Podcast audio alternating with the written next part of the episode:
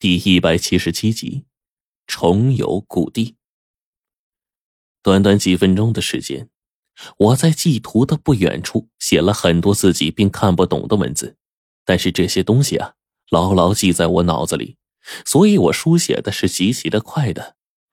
而那个穿着很薄、很少衣衫的性感魅惑的女人，一直躺在祭图的雕刻里，就那样看着我，模样十分的惊恐。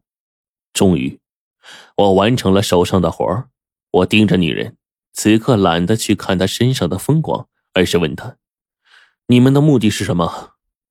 女人的一只左手还未完全的成型，她缓缓一笑说：“哼，你是来吓我的吗？我们没有目的，就算有，你自己猜呀。你信不信我破掉系图，让你就这么死了？”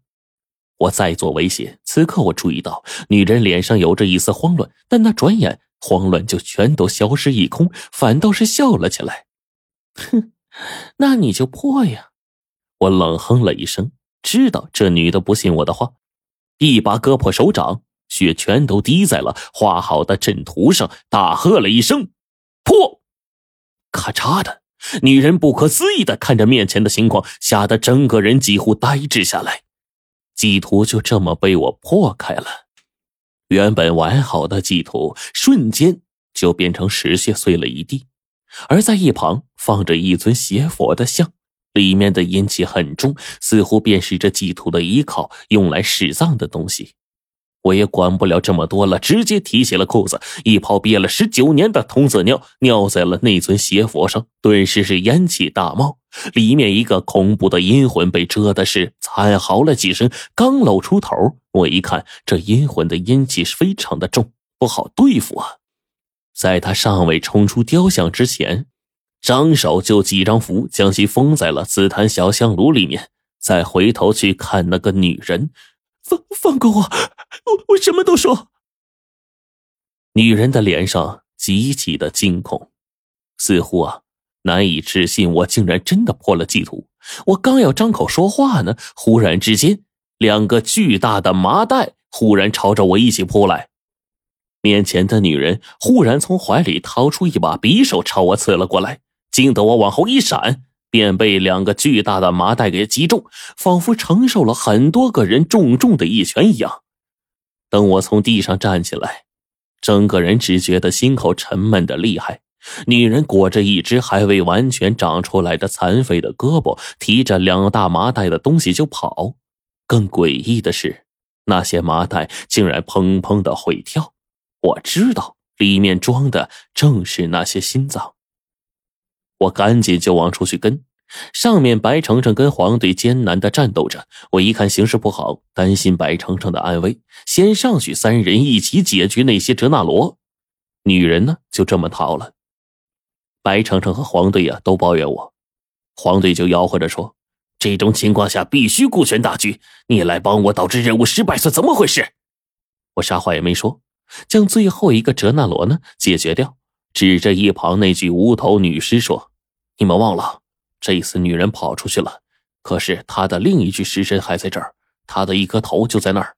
随便的揪一把头发，配上罗盘的追踪之法，她只要还活着，这辈子都逃不出咱们的掌心。”白程程忽然一喜：“罗晨，你是故意的呀？”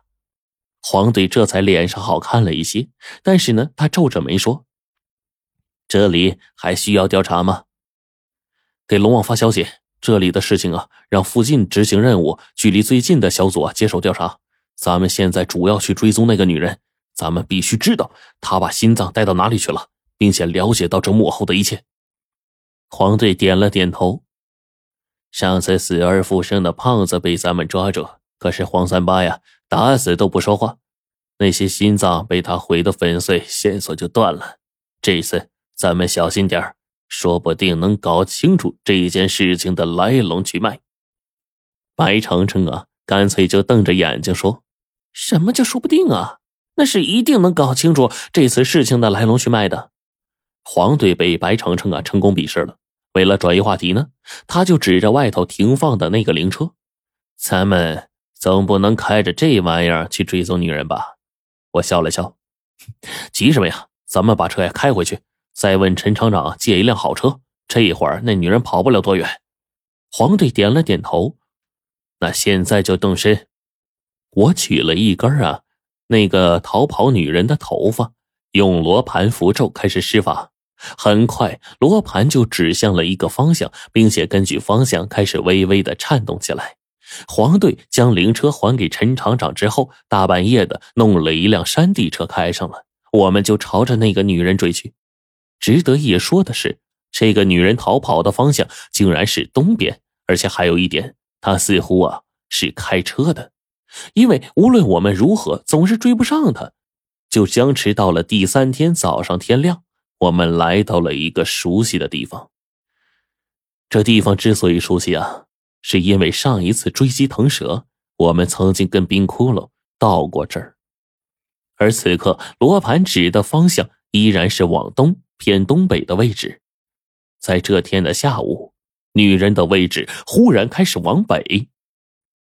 如果按照上次的情况来看的话，此刻这女人要去的位置极有可能便是密勒。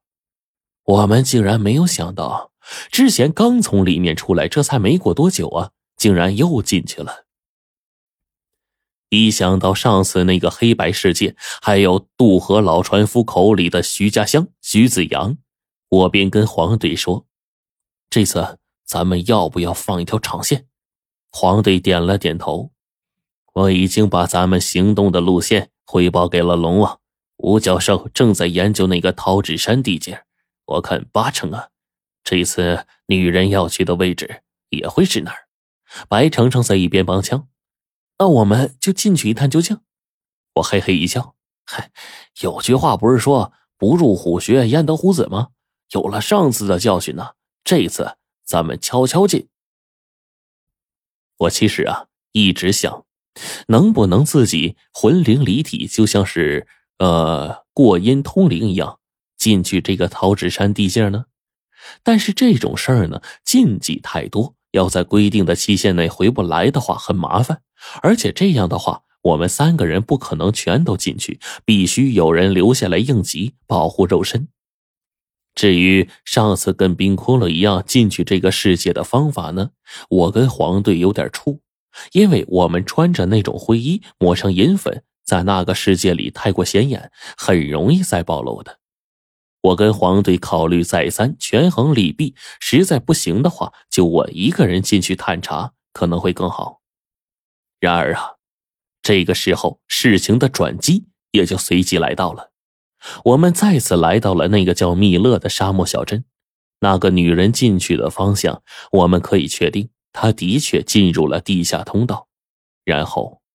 大约二十分钟之后，罗盘忽然再也找不到一点关于女人的线索，仿佛之前我们一直没有追踪过她一样。我跟黄队都知道，此刻的她大概已经身处在那个黑白世界。要继续追踪的话，唯有也进入那个世界。这个时候，吴教授终于发过来关于他的一些调查结果。吴教授在语音里面对我们说。按照这套鬼神理论来算，桃纸山、罗峰山、罗浮山，还有鬼门关这些地界啊，都属于阴间的地界。然而呢，我们并没有真正下去看过。现在这个桃纸山呢，按照我老师原本收集的证据和猜测，应该是佛家讲求的五浊世界之一，一个充满污秽的地方。呃，老师呢？按照诸多经藏的剖析呀，曾经有过一个大胆的结论。他认为，人类的贪、嗔、痴、恨、怨，全都被吸进这五个世界当中了。世界是相对立的，阴阳互相平衡。阳间的人们为善，那么相反，恶的一面肯定不会留在这个世界上。或许啊，就是去了这个世界。黄队点了点头，接着就问吴教授：“教授，那我们进入这个世界应该怎么办呢？按照您的了解和所知，该怎么指导我们呢？”吴教授呢，这个时候说：“我之前描述过这个世界，阳间的人为善，肮脏的东西呢被那些世界吸收，里面的东西自然为恶。他们吸收的晦气越多，越是成为大恶。所以啊，你们进入那个地方，如果越发行恶，越能不被人察觉，是因为那是个恶的世界，里面种种大多都是恶人。所以呢，你们不能只看表面，更要加倍小心呢。随后，语音里传来龙王的声音：“能探明徐家乡位置最好，不然也不要勉强。我需要你们活着回来。”听完龙王的话，我们三个人呢都是有些感动的。吴教授那边又补充说：“那里面的时间跟现实时间似乎不同，呃，具体的呀还需要你们去帮我研究。”还有啊，很多关于这个世界的无关紧要的事儿，我先不说了，你们回来找时间再告诉你们啊。